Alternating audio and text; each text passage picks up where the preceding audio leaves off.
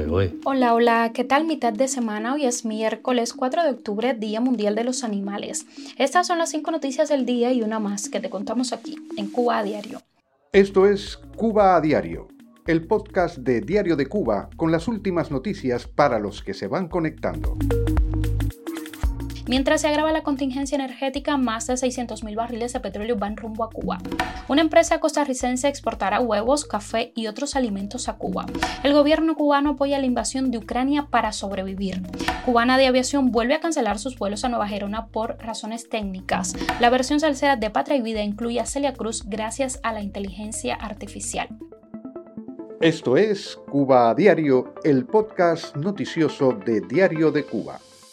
Los tanqueros cubanos Sandino y Petion van camino a puertos de la isla con 620 mil barriles de petróleo en medio de la mayor escasez de combustible que haya sufrido el país desde el llamado periodo especial de la década de 1990. De acuerdo con Jorge Piñón, investigador principal del Instituto de Energía de la Universidad de Texas, el Sandino carga 300 mil barriles de crudo y el Petion 320 mil de fuel oil, que según las autoridades cubanas es uno de los tipos de combustible más deficitarios y cuya escasez ha empeorado los apagones en toda la isla, dado que es utilizado para producir energía tanto por las patanas turcas de generación rentadas a la empresa Karadenix Holding como por los grupos electrógenos. Piñón precisó a Diario de Cuba que los buques, ambos propiedad del conglomerado empresarial de los militares Gaesa, iban este martes entrando el paso de los vientos, lo que significa que no van a Cienfuegos o Santiago de Cuba. El experto indicó que podrían llevar su carga a Matanzas, La Habana, la bahía de Nipe, donde suministrarán parte de su carga a la termoeléctrica de Felton. Asimismo, las embarcaciones podrían también realizar una operación de transporte de combustible a otro buque.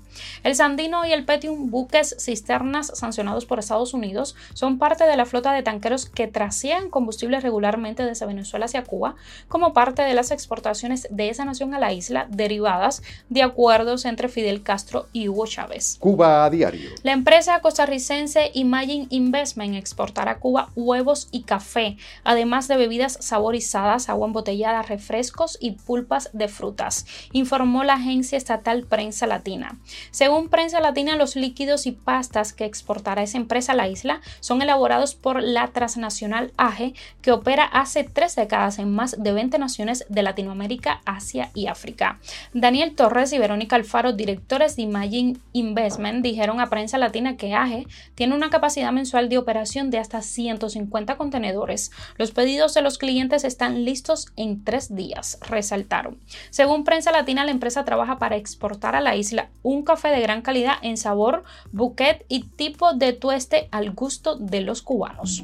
El 24 de febrero de 2022, Rusia comenzó su invasión a Ucrania y puso la guerra a las puertas de Europa por primera vez en décadas. Desde el inicio del conflicto, el gobierno cubano ha apoyado a Moscú en el marco diplomático, propagandístico y hace una semana se supo que también militar.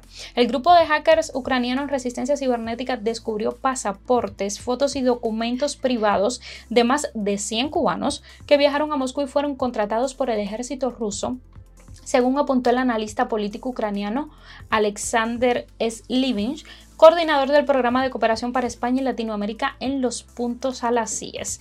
Es la primera vez que un país de América Latina, de una manera tan escandalosa participa del lado ruso. Sabemos que en la región existe una solidaridad con el eje de Putin, pero no se había aprobado la participación de ninguno en el ejército ruso. El experto destaca que los cubanos que se han alistado en el ejército ruso son mercenarios, una actividad que es condenada por las leyes de Rusia y que demuestra que la legislación de un régimen autoritario como el de Putin no funciona para nada.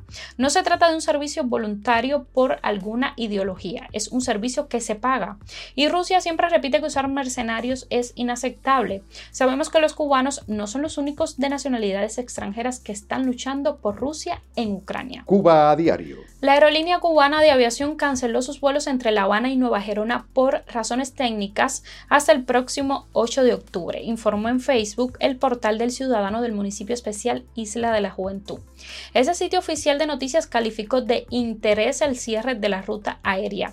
La aerolínea cubana de aviación informa la cancelación de sus vuelos por razones técnicas hasta el 8 de octubre del 2023 en la ruta Habana-Gerona. Los pasajeros deben presentarse en la oficina de reservaciones a reembolsar sus boletos o cambiarlos por otra fecha según la disponibilidad de espacios, detalló la publicación. A finales de noviembre de 2020 se reportó un accidente durante el aterrizaje de un avión tipo Embraer 110 en el aeropuerto de La Habana que venía de Nueva Gerona. Aunque a bordo de la aeronave iban 15 pasajeros y 4 tripulantes, no hubo lesionados.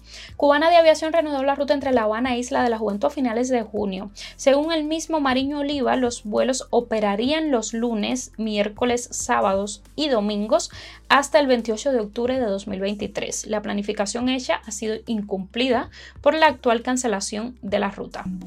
El cantante cubano Yotuel Romero estrenó el lunes una nueva versión de Patria y Vida, en la que aparece la voz de Celia Cruz generada por inteligencia artificial y la interpretación de Arturo Sandoval. El videoclip que acompaña la canción ha sido publicado en el canal de YouTube de Romero y acumuló más de 180 mil visualizaciones en menos de 24 horas. El videoclip del tema tiene como escenario principal La Habana. Entre algunas de las desgastadas paredes de la isla se proyectan al inicio varias fotografías de Celia Cruz en diferentes épocas de su vida. Fragmentos del vídeo original de la canción también aparecen en una Habana recreada y hasta en el televisor de sus habitantes. También se muestran a los refrigeradores de la isla vacíos, a los que se contraponen los atriles utilizados por los dirigentes del régimen para sus discursos. La versión original de Patria y Vida se convirtió en el principal lema utilizado durante las manifestaciones del 11 de julio de 2021.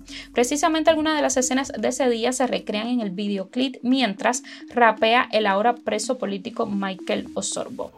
Noticia extra, el Premio Nobel de Física 2023 es para Pierre Agostini, Ferenc Cross y Anne Leulier por sus métodos experimentales para generar pulsos de luz de una duración de atosegundos para el estudio de la dinámica de los electrones en la materia, informó este martes la Real Academia de las Ciencias sueca. La academia destacó que las potenciales aplicaciones de estos métodos investigados por los premiados se encuentran en los ámbitos de la electrónica y la medicina.